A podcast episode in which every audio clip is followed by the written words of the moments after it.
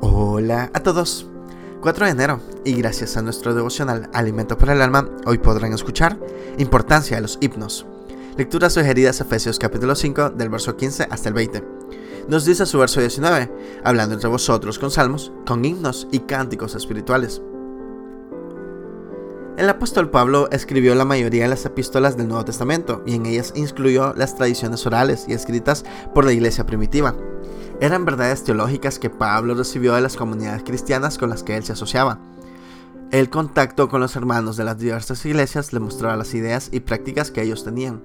Observaba y hacía sus correcciones, afirmaba lo que le era bueno y condenaba lo que andaba mal. Además, sus viajes lo pusieron en contacto con otros grupos de creyentes a los que entregaba la doctrina que había recibido, algo que nosotros debemos imitar.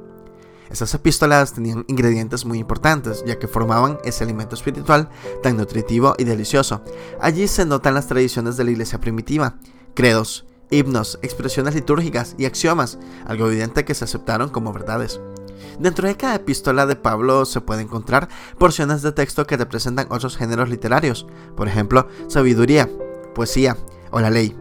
Hay versículos y hasta párrafos que tienen medida poética que dan la idea de que eran himnos. Se cree que 1 de Timoteo 1.17, 2 del 5 al 6 y 3.16 son himnos citados por Pablo. Pero parece tanto que 2 de Timoteo 2 al 11 y 13, como Tito 3, 4 al 7, también formaban parte de la liturgia de las iglesias. Había himnos y oraciones que usaban durante los bautismos, pero había muchos analfabetismos dentro de las comunidades antiguas, así que era necesario enseñar doctrina por medio del canto y la poesía. Los himnos formaban un aspecto importante en la formación teológica de los creyentes. Devocional escrito por Carlos Perdomo en Aruba. El himno y el canto son herramientas para enseñar verdades de Dios. Muchas gracias por escuchar.